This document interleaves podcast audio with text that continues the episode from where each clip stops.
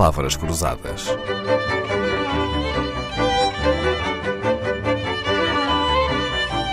Porque quase tudo é uma questão de semântica. A translação mais conhecida talvez seja a do movimento da Terra em volta do Sol numa linha elíptica que demora 365 dias, 5 horas e 48 minutos a ser completada.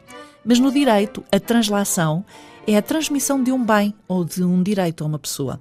Já a medicina translacional é descrita como uma prática em que o conhecimento é transferido do laboratório para a cama do doente, sendo, portanto, uma medicina mais colaborativa e altamente multidisciplinar.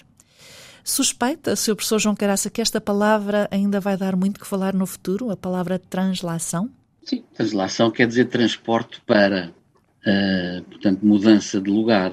E como nós vemos, as coisas podem mudar de lugar. Claro que é, é na medicina que a palavra é usada uh, mais recentemente. É um uso que tem no máximo 30 anos.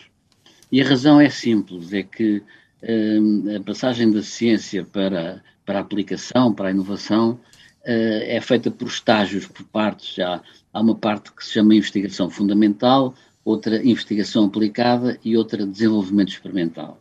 A primeira é nos laboratórios uh, e institutos de investigação, uh, universidades. A segunda é, é nos, nos, laboratórios mais aplicados, laboratórios de Estado, uh, em conjuntos de empresas, etc. E a terceira é feita nas próprias empresas para produzirem os produtos.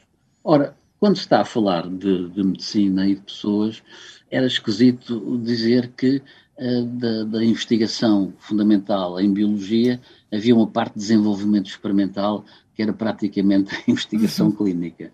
E investigação, uh, investigação de desenvolvimento experimental em pessoas calha mal, porque não se pode mexer em pessoas, não é?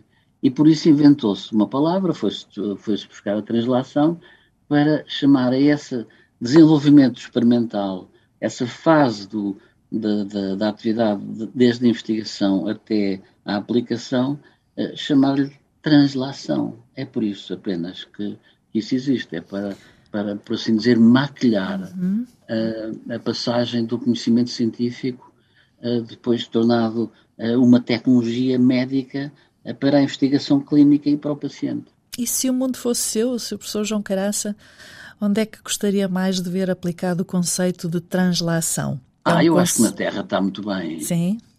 Ah, acho que sim, é bonito, é bonito.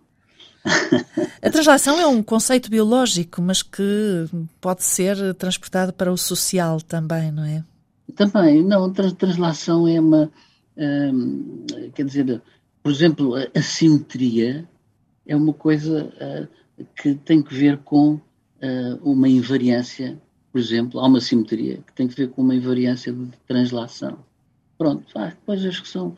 Eh, quando, se, quando, quando se muda um corpo de sítio, às vezes ele, ele não se altera. Pronto, aí está. Eh, portanto, há coisas muito, muito bonitas que estão, têm que ver com a translação. Assim fala o físico nuclear João Caraça, licenciado em Engenharia Eletrotécnica, doutorado em Física Nuclear pela Universidade de Oxford, tem uma vida ligada ao ensino e à ciência, também à Fundação Gulbenkian, ao ISEG, onde seu pai, Bento de Jesus Caraça, estudou e se fez professor de matemática em 1918. O professor João Caraça ensinou na Universidade de Coimbra e ensinou-nos aqui durante toda a semana, no Palavras Cruzadas, na companhia de Henrique Santos, que nos gravou e editou, e de Vitorino e João Paulo Esteves da Silva, que nos musicaram no início e no fim com Todos os Homens São Maricas quando estão com gripe. Palavras Cruzadas, um programa de Dalila Carvalho.